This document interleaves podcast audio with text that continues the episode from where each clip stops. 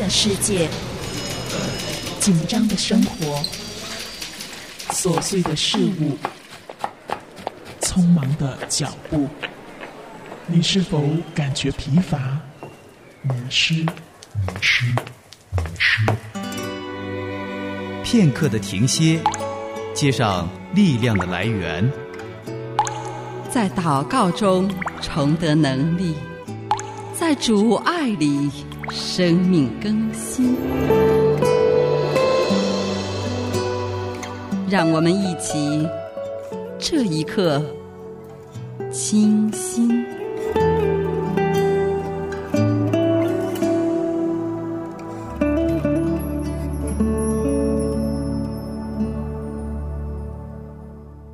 安静主前，清新祷告。九月好，正在听广播的主内家人，我是清新。开学日来到了，您家里大大小小的孩子是不是早就盼望着这个日子呢？尤其是要上大学的孩子，十多年的刻苦学习就要迎来一个新的转折了，更是开心欢喜吧。我们也在电波中祝福这些即将迈入大学校园的孩子。专注的学习，轻松快乐的经历大学的时光，同时啊，也能操练自控力，不在游戏和影视剧中荒废光阴，更不要落入婚前同居的试探中。正在听广播的您，让我们继续为孩子精心守望吧。这律法书不可离开你的口，这律法书不可离开你的口，总要昼夜思想。好使你谨守遵行这书上所写的一切话，如此，你的道路就可以亨通，凡事顺利。唯喜爱耶和华的，唯喜爱耶和华的律法，昼夜思想，这人变为有福。圣经灵修笔记，在神的话语中与您一起思想神，亲近神。主啊，与我亲近。爱你，做我脚前的灯，做我路上的光。约翰福音灵修笔记，做主的工人。灵修经文：约翰福音三章三十一节到四章四十二节。耶稣说：“我的食物就是遵行差我来者的旨意，做成他的功。”主耶稣在地上的时候，给我们做了一个榜样，遵行天父差他来的旨意，做成他的功。现在他也差遣我们做他的功。若主耶稣尚且这样顺服忠心做主的功，我们岂不更当忠心顺服做主的功吗？何况我们与主耶稣有极大的不同。主耶稣与父同工，乃是为了我们；而我们做主的工人，却是为我们自己。因为做主的工乃是我们的食物，喂养我们的灵命。做主的工还可以得工价，是积蓄到永生的。做主的工还是让我们快乐的，是真正快乐的事。谁才是主的工人？看见主生命被改变的人才是主的工人，也必须成为主的工人。主是从天上来的，是在万有之上，他将所见所闻的见证出来。那领受他见证的，就印上印，证明神是真的。所以遇见主生命被改变的人，才能听见领受主所见证那天上的事。那位撒玛利亚妇人先前听不懂耶稣所说的：“人若喝我所赐的水，就永远不渴。我所赐的水要在它里头成为泉源，直涌到永生。”妇人就略带嘲讽的说：“先生，请把这水赐给我，叫我不渴，也不用来这么远打水。”而当耶稣指出他的过去，这妇人相信和接受耶稣就是弥赛亚。他被改变了，他成为了主的工人，他开始宣讲主的名。如何做主的工呢？乃是把自己改变的生命给人看，带人到主耶稣面前。这妇人原本并不是一个好女人，但是她知道自己的羞耻，所以她在中午没人的时候出来打水。但是她遇见耶稣以后，被改变的生命遮盖了她一切的羞耻，所以他坦然无惧的面对自己的过去，不惜把自己过去的羞耻披露在众人面前。为了让众人相信他所传的耶稣就是基督，或者就是为了激发众人的好奇心，使他们能够去看看耶稣是谁。你我知道自己原本也并不是好男人、好女人嘛。当然，我不是一直每一个人都与这妇人犯同样的罪，但是你我原本都是罪人，这应该是每一个被改变的人所知道的事实。因为知道自己是罪人，才会需要耶稣。我们做主的工人，乃是宣扬主在我们身上所做的改变的工作，哪怕我们因此被人轻视。但是他们如果被吸引到主耶稣的面前，那又有何妨呢？我们是罪人，岂不是一个事实吗？但是我们的羞耻已经被主完全洗净和赦免，岂不是一个更大的事实吗？如果因为我们的工作，人对我们说：“现在我们信，不是因为你的话，是我们亲自听见了，知道这真是救世主。”我们岂不要和天上的使者一同快乐吗？做主工人的原则，神所差来的就说神的话，因为神赐圣灵给他是没有限量的，这是上帝给他的工人的应许，乃是与圣灵同工，乃是传说上帝的话。所以，做主的工作不是凭着我们的血气之勇，不是靠着自己的想法努力，更不是用世上的技巧，比如打感情牌、威逼利诱、虚假见证等等世俗的手段。我们是否忠心聆听圣灵在我们里面的带领？这非常的重要。有的时候，圣灵要我们撒种，我们花了大量的时间精力，都没有任何果效。这再自然不过了，因为种子的变化是看不见的。我们只有凭信心，按照圣灵带领，一步步的工作，而不能翻开泥土去看看种子。有时圣灵叫我们去收割，我们可能会说：“主啊，到收割的时候还有四个月啊。”主说：“不，庄稼已经熟了，可以收割了。”如果我们这样忠忠心心的听从圣灵，我们撒种和收割的就要一并快乐。这个时候我们快乐，但是我们还要说，我们是无用的仆人，这是我们应该做的，因为叫人得救的不是我们，乃是天父的旨意、圣子的恩典和圣灵的作为。我们不过是被荣幸的邀请到圣父、圣子、圣灵那荣耀的工作之中。现在，让我们一起来祷告。亲爱的圣天父，亲爱的恩主耶稣基督，圣灵保惠师，我们渴慕圣功，我们更渴慕在圣功中与你同行。我们祈求你来怜悯我们，在做你圣功的时候，能够寻求你的心意，摸索你的旨意，按着你的计划来行。主，如若我们做圣功的时候是按着自己的喜好去做，按着自己的心意去做，请你怜悯我们，也来改变我们，带领我们在圣宫中学习寻求你的心意，学习俯伏，学习谦卑，学习放下自己的主权。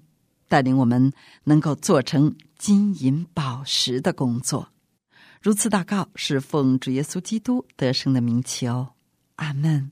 献上一生为你而活，我在此请差遣我，虽是软弱下眼贫穷，你的恩典够我用，恳求圣灵光照引领，赐下天上能力。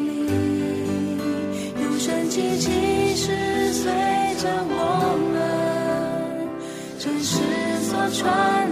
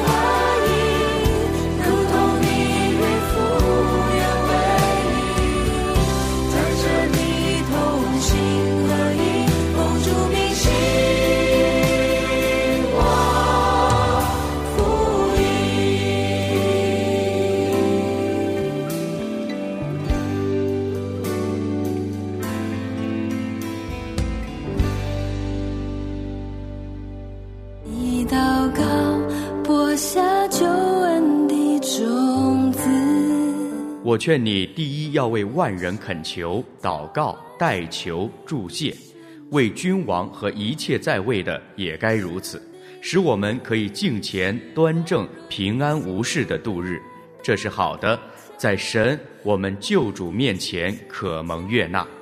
他愿意万人得救，明白真道。祷告的力量，时间可以证明。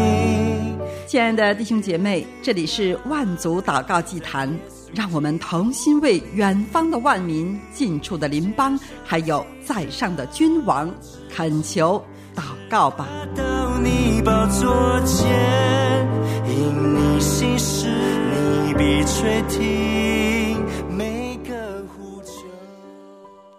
今天我们要祷告的国家是黎巴嫩。黎巴嫩位于亚洲的西南部，地中海东岸，和叙利亚、以色列都是邻居，习惯上称之为中东国家。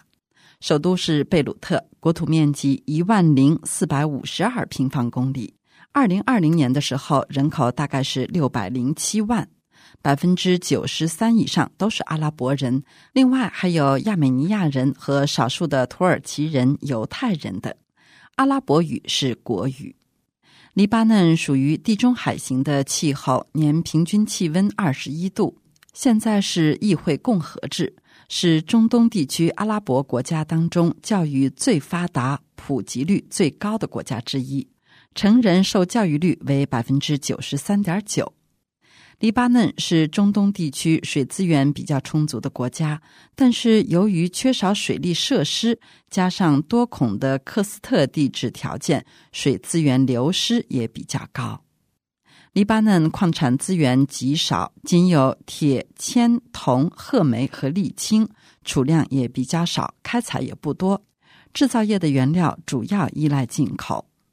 黎巴嫩的雪松因为在雪水和海雾的滋润下挺拔秀美、清香四溢，是腓尼基时期的重要出口产品。古埃及法老的船、耶路撒冷、所罗门的圣殿，乃至于古罗马皇帝的宝座，都是用黎巴嫩的雪松制作的。黎巴嫩主要信奉两大宗教：基督教和伊斯兰教。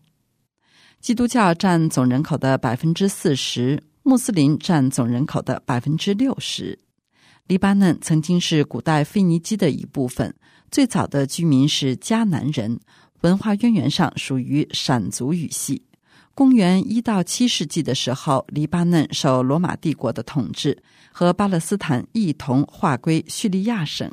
由于罗马统治者大力推行基督教文化政策，居民大都侍奉基督教。公元六百三十六年，阿拉伯人倭马亚王朝征服黎巴嫩，开始传播伊斯兰教。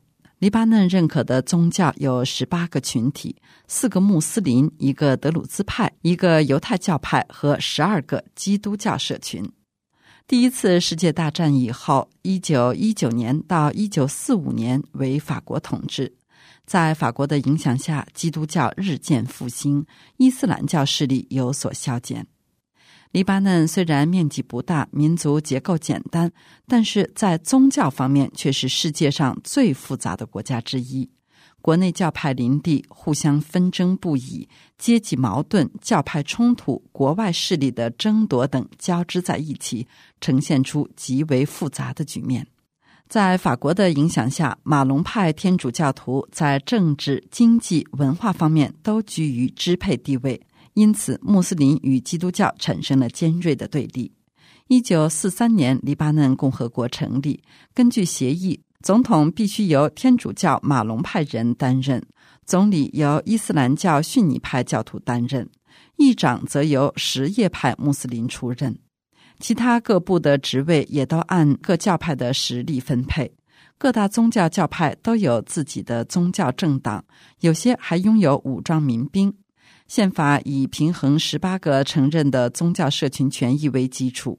一九四八年到一九七六年，三十万巴勒斯坦难民涌进黎巴嫩，干扰了当时的形势，并触发了一九七五年到一九九零年的内战。不少的中东国家和西方国家都已介入。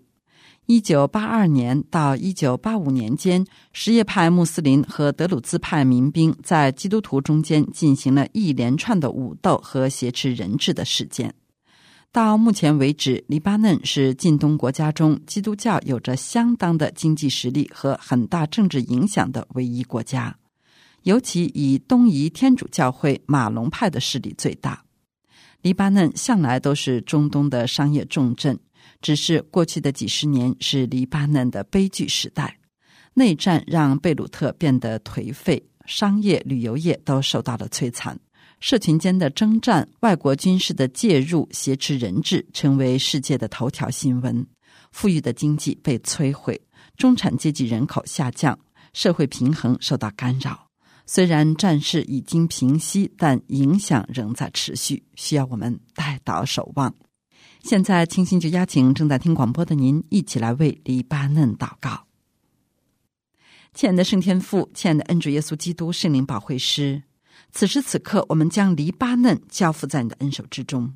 感谢你在三十年前结束了黎巴嫩的内战，感谢你也借着内战，使黎巴嫩人的心能够转向于你，能够在信仰上有渴慕，在属灵的事物上有追求。主，我们祈求你来怜悯这三个教派的执政掌权者，能够离弃错误的信仰，离弃错误的价值观，而转向于你。祈求你怜悯他们在百姓当中能够做到和谐的楷模，做到和谐的榜样，在治理国家上能够同心合意，为百姓谋福祉。我们祈求你也能够来怜悯他们，能够给到这个国家完全的政治自由、宗教信仰的自由。主为着黎巴嫩的穆斯林可以合法的改教，我们向你献上感恩。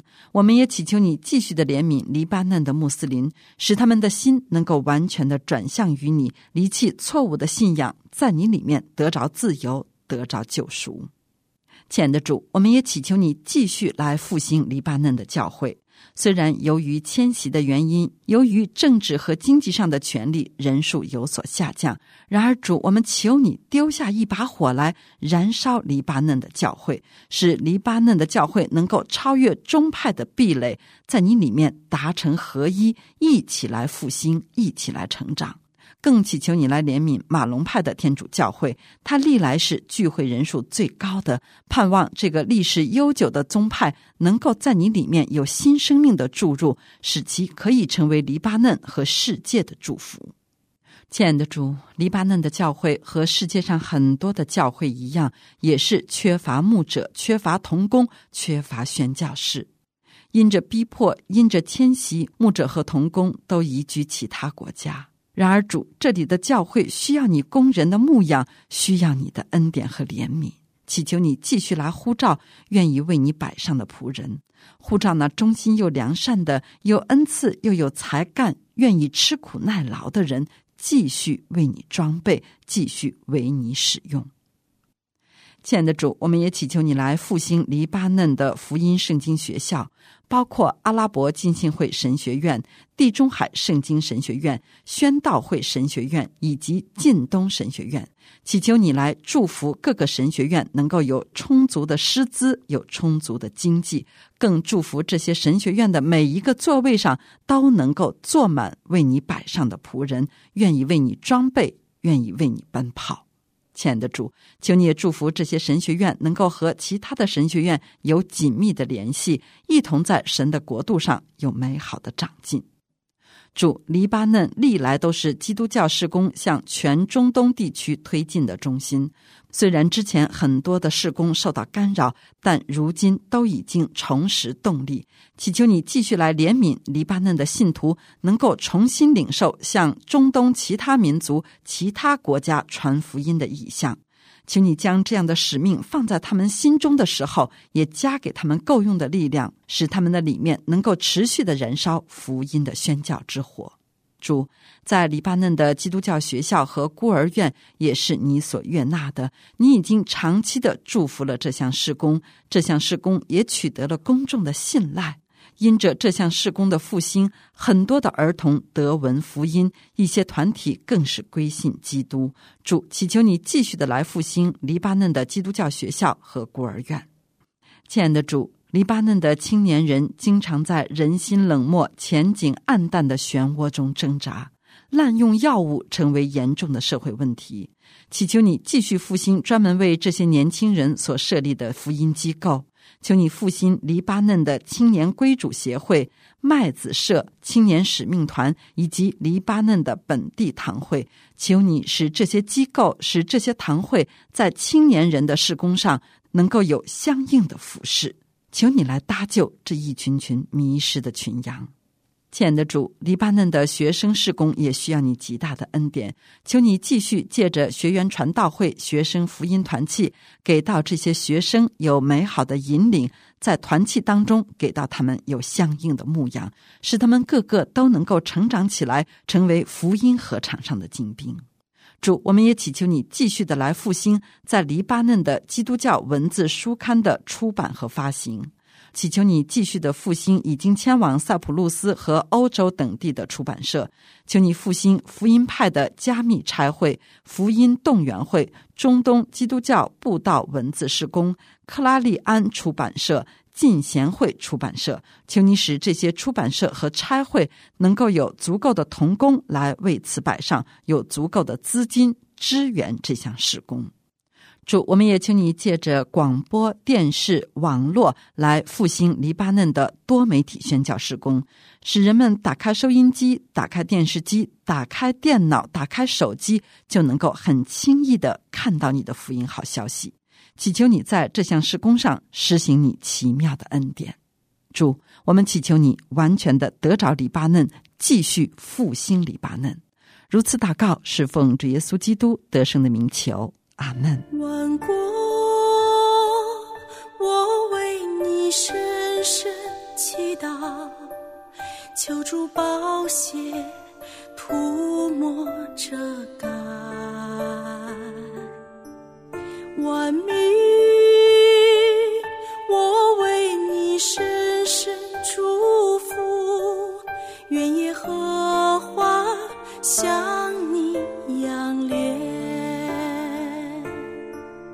万国，我为你深深祈祷，求主圣灵眷顾保守。万民，我为你深深祝福，愿阿爸父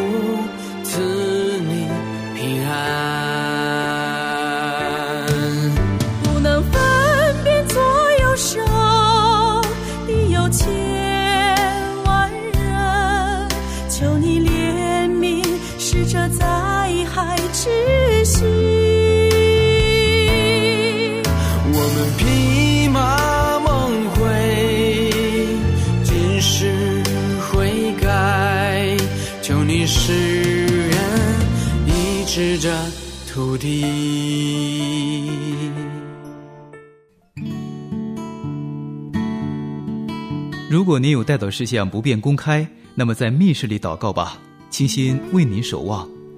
如果你有带祷事项需要我们与你一同仰望，清心愿意陪你一起来祷告。欢迎你发短信到幺三二二九九六六幺二二，短信开头请注明“这一刻”，或者发电邮到这一刻 at 良友点 net。如果你想下载节目给身边的人听，那么请登录我们的网站，三个 W 一点七二九 ly 点 net。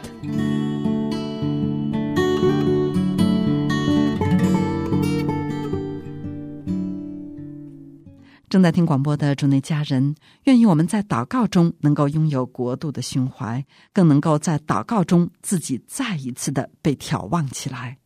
明晚的同一时间，这一刻清新，再会。万国，我为你深深祈祷，求主圣灵眷顾保守。万民，